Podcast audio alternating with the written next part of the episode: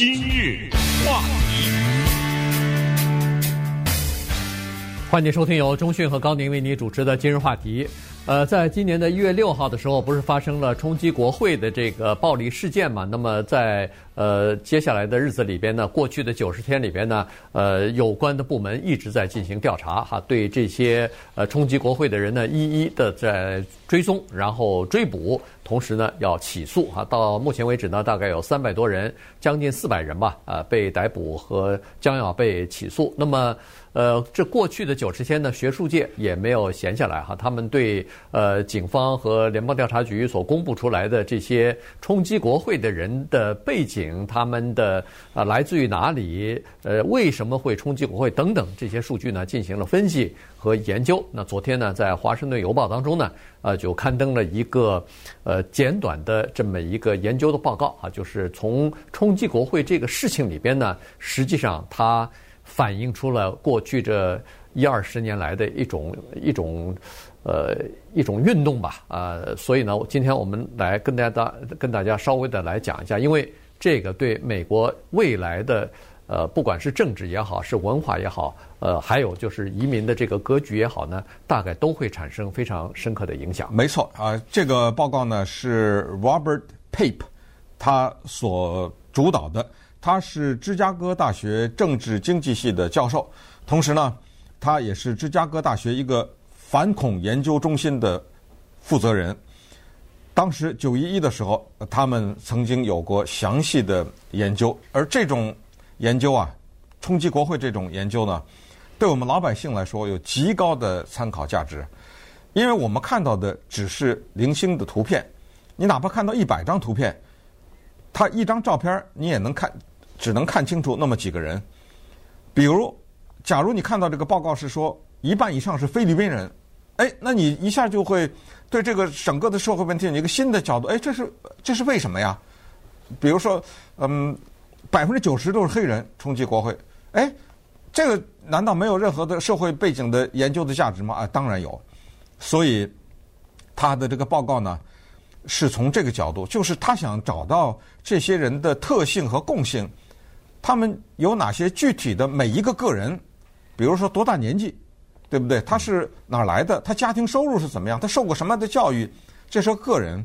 还有一个呢，就是一个更概括的一种研究，就是他们有没有什么共同的东西？你比如说，他们共同支持川普总统，这个不用说，这个不用他研究。那我们我们都知道。除此之外，他们还有没有什么共同的地方？啊，这个呢，跟。初期的假设是很不一样的，因为 Pape 这种人啊，他们很了解美国社会的历史和任何的大型的社会动荡的一些促进他的，比如说催化的一些原因。他们开始研究的时候呢，认为这是二零零八年金融危机的余震。呃，二零零八年这现在都 十好几年了，对不对？对，确实那是一次大地震。大地震之后有很多余震，当时他们认为是这样的，是那一个余震导致的。也就是说，这些人多半是二零零八年金融海啸的受害者，他们一种气愤和愤怒的延续。但是认真的调查以后，经过九十天的研究，发现全然不是。什么原因？如果不看这个调查报告，我可以告诉大家，你根本猜不出来。啊，这些人他们是什么主要的原因，构成了他们有一些共同的特点？那么今天我们就来详细的分析一下这些人，呃，驱动他们的最主要的那个动机是什么，以及跟我们华人社区有什么关系？对，呃，他们就研究了一下哈，至少是在这些人呢，就是冲击国会的这些人呢。呃，至少是来自于美国的四十四个州，那就说明是非常广泛了。大部分 大部分的州，不管是离首都华盛顿近还是远，远到华盛顿州啊什么的，德克萨斯啊，呃，亚利桑那呀都有啊。这个到这个国会去，呃，然后呢，呃，就是他们认为说这次的，就是冲击国会的人呢，比以前的，比如说是极右组织的这种成员，呃，组就是导致的这个暴力行为呢。呃，有这么几个特点，一个就是年龄更大一点儿，第二呢就是更专业啊，这有很多是专业人士。第三呢就是他们通常啊和现有的一些极右的团体啊其实并没有什么太多的联系。这个没有想到啊！哎，这个是没有想到的。原来想到的都是要么就是白人至上主义者，嗯、要么就是什么呃 Pride Boy 这种对这种组织哈极右的这种组织，他们的成员号召起来、鼓动起来的结果，发现其中其中啊只有百分之十左右是这些现有的。不管是民兵组织、白人至上，或者是呃这种呃民族主义的这种，就是比较极端的组织嘛，哎，极极右的这种组织的成员，嗯、其余的百分之九十并不是。嗯，但是呢，其中这百分之其余这百分之九十呢，是正在向这些组织靠拢，也就是说，这些组织正在准备发展的一些成员吧，或者是这样。嗯而且呢，有一个特别引起注意的一个问题啊，这个是在这次报告当中，甚至是核心的问题，就是百分之五十二的冲击国会的人是来自于兰州，是来自于呃民主党或者是 Joe Biden 现任的总统在二零二零年十一月份大选当中轻易获胜的这些蓝蓝色州，呃，或者是县。哎，或者是县，哎、对他，因为他给弄了那两百多个县嘛，对，对对应应该是县啊。嗯、就是说，那为什么是这样子呢？再一分析的话，发现一个共同的东西，就是在他们生活的这个县里边，人口的结构出现了比较明显的变化。也就是，也就是说，从二零一五年开始，在他们所生活的区域当中或他们的社区，出现了这样一个非常明显的变化，就是非西语裔的白人的人口。出现了明显的减少，这个少数族裔和移民的人数出现了增加。嗯，这个是我们今天可能要重点探讨的一个问题。之前呢，有一次枪击案，在那次枪击案的时候呢，我们简单的跟大家介绍了一个叫做“愤怒的白人男子”这个社会现象。这一次冲击国会，八百到一千人脚踏进了国会大厦。外面的人当然不止八百一千了啊！你只要脚踏进去，已经犯罪。这个我们都知道，这个叫 trespassing，就是简单的问题是你批准了吗？对，是允许你走进去了吗？你什么东西都没破坏，你只要走走进去，脚往里一站，这个已经是犯罪了。所以现在抓的这个三百七十七个人，只是一个初步的，因为接下来通过各种，反正发现一个抓一个，这个就八百到一千人都。可能会被抓获或者是起诉。原来发现这个当中进到国会里面的抓起来的这些人，百分之九十五是白人，百分之八十五是男性。嗯，这个太说明问题了，真的是证明了那个叫愤怒的白人男性这个情况。注意，我们强调这个社会现象没有。一丝一毫的说白人是坏人，这个意思，白人至上主义者是坏人，这我们毫不犹豫的呃旗帜鲜明的反对这些东西，但是没有意思说所有的白人，所有的白人男性都是坏人，去拿枪杀人的白人男性是坏人，这个绝对的没有问题。可是这个愤怒的白人男性这个情况确实值得研究，有的时候我们就是要变换一个角度，一想是非常理解可以理解的。不管是台湾还是中国大陆，我们把它反过来想一想，有一天说这个社会里，你所住的那个河北的那个县里面，莫名其妙从外国来的人的人数越来越多，你自己的华人越来越少。那个什么台中什么这种地方来了一些人啊，他们讲的话你也听不懂，戴着个头巾，然后那个宗教习俗你也不习惯，你本能的会有排斥。再说近一点，加州的第十六号提案。是说，比如说对少数族裔申请大学啊、找工作啊什么，包括拿到政府的一些资助啊，予以帮助啊，华人是不是反对啊？对不对？因为什么？因为他看到的是这么一个情况，他看到就是你多吃一口，我就少吃一口，你知道？他是看到这个，所以这些最早有这种愤怒的白人男人的这个是那次我们给大家介绍 Timothy McVeigh 什么，就是这种去炸。奥克荷马联邦大楼的人，他们的仇恨是外乡人、移民和美国政府，因为美国政府的移民政策导致这些人进到美国来。还有就是白人不生孩子，这个大家也知道，对不对？白人的出生率下降，导致了很多的其他族，你像比如说西域的人，他们生孩子比较多，还有就是刚才说到非西域人、华人这种，为什么川普当时说什么 chain migration 还记得这个吧？他反对这个，就是你这个华人来了一个，就等于来了八个，来了八个就等 等于来了六十四个，你知道？这种他当时川普竞选的时候，这个方针是按的，这个按钮按的是太正确了，就按中了。这些人，他们心中积压的这个情绪，那么稍等一会儿，我们就来看一看这一次的调查，针对这个问题，就是反对异乡人的这个问题，为什么刺激他们去冲击国会？今日话题。欢迎继续收听由中讯和高宁为您主持的今日话题。这段时间跟大家讲的呢是冲击国会啊，一九呃就是今年的一月六号的时候的这个事情呢，它引发出来的一些研究和思考哈。这个呃研究出来的东西呢，确实是呃发人深省的，而且它可能会呃这个运动已经形成了，所以呢，它可能会对未来的。呃，一二十年的这个美国社会的发展、政治的发展呢，大概都会有一些呃影响哈。呃，这个里头呢，有一个东西就是一种呃政治和文化的焦虑症哈，就是呃白人呃以白人为主的这个美国的社会或者是社区啊。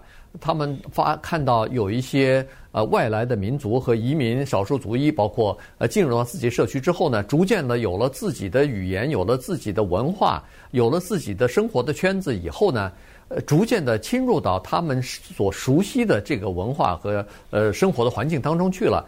这样呢，他就产生了一种焦虑症啊，所以呃，实际上这个提法现在呃，在美国也好，在欧洲也好，都有叫做 Great Replacement 啊，这个是这个非常可怕啊，对，这个是大替代理论哈，这个呃最早是从欧洲法国呃传出来的哈，呃，当时就是认为说是这是一种呃阴谋论了哈，就是认为说呃社会精英呃他们勾结起来以后呢，想要。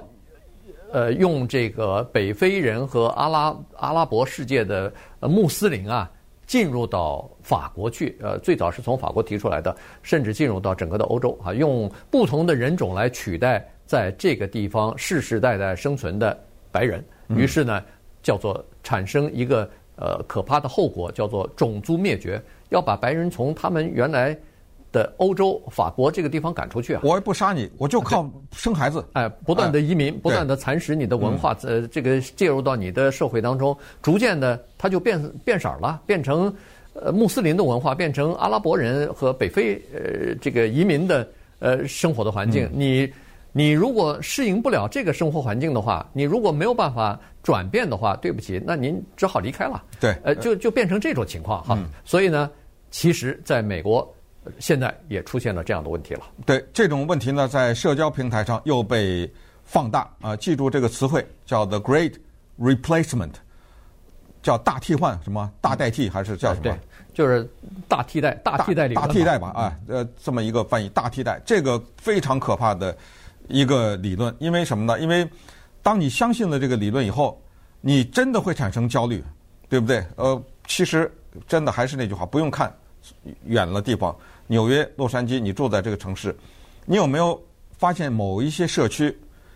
纽约和加利福尼亚都是这样啊，或者美国其他地方，这些社区的学区比较好，然后只要有一个白人搬走，进来的一定是华人。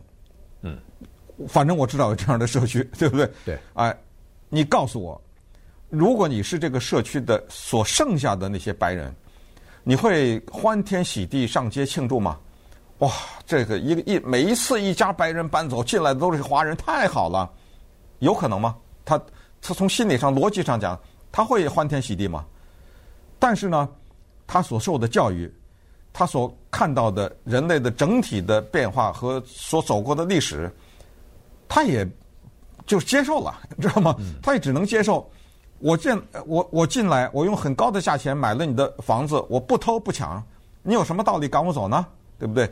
这跟当年再早一点排挤黑人、排挤犹太人不一样。那个时候可以明白的说，本社区房子不卖给犹太人，本社区不卖给黑人，华人更别想。呃，他可以写成文字上，对不对？对。现在又不行，这个气就压在心里面了。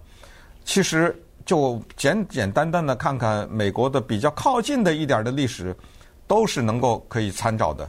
一八四零年那个时候的就 Know Nothing Party，这个大家可能已经小有点陌生了啊。Know Nothing 这个大家都知道，就它的中文翻译就是不知道。嗯。当时有个党，一八四零年那个时候叫不知道党，但不是一八四零年成立的，它历史比较久，是秘密的组织。但是，一八四零年的时候呢，呃，为什么这个党对美国产生很大的影响？首先解释一下名字，为什么叫我不知道这个党？就是当被抓起来的时候，或者是被人家问的时候，说你这个党是干什么的？你的正确回答是不知道，哎，所以这个党叫我不知道。他当时是主要的是干什么呢？因为再简单讲一句，就是很多的来到美国的基督徒那是新教徒，因为他们在欧洲大陆受到天主教徒的迫害，所以他们来到了美国。可是，一八四零年的时候呢？大批的爱尔兰人 进入美国，那爱尔兰人大家也都知道，比较多的是天主教徒，所以当年曾经受过天主教徒迫害的基督教的新教徒，他们是这个不知道党的主要的成员，开始大面积的迫害爱尔兰人和驱赶或者企图采取一些其他的方方式影响美国的政策，让他们减少爱尔兰的移民。但是这个努力后来显然不成功啊！大量的天主教徒进入到了美国，后来又有所谓的，我之前我们在别的节目介绍过，就是黑人的大迁徙，就向南从南方向北方迁徙。嗯，对。三 K 党立刻崛起，三 K 党的成员大面积的增加，而且当时三 K 党还跟另外一个族裔的人过不去，意大利人。嗯，对。所以 这都是美国历史上有案可稽的东西。对。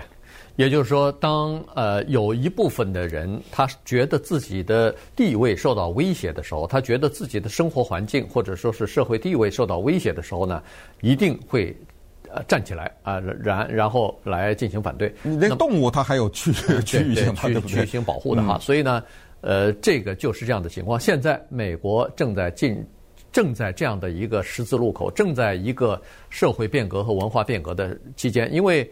呃，美国大熔炉，这不是说的，这个是移民越来越多的情况，尤其是有一些人，他刚才说了，生活的社区当中突然发现这么多人，再加上如果经济不景气，疫情来了以后，他失去了工作，他房租交不出来，或者他的房贷受到影响，看看怎么周围的这些呃中国人、这些韩国人怎么生活的好好的，人家呃开的车比我好，住的房子比我大。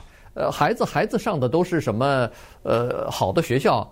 你说他能高兴吗？他心里头不可能啊，对，嗯、所以呢，他心里他觉得自己的地位，照理说应该是在这个社区里头，我是土生土长的，我这是我的地盘，怎么突然你们都比我好了？于是他的社会地位和经济地位下降以后呢，这个不满的情绪和愤怒情绪格外的强烈啊，所以呢，呃，刚才所说的就是这样子。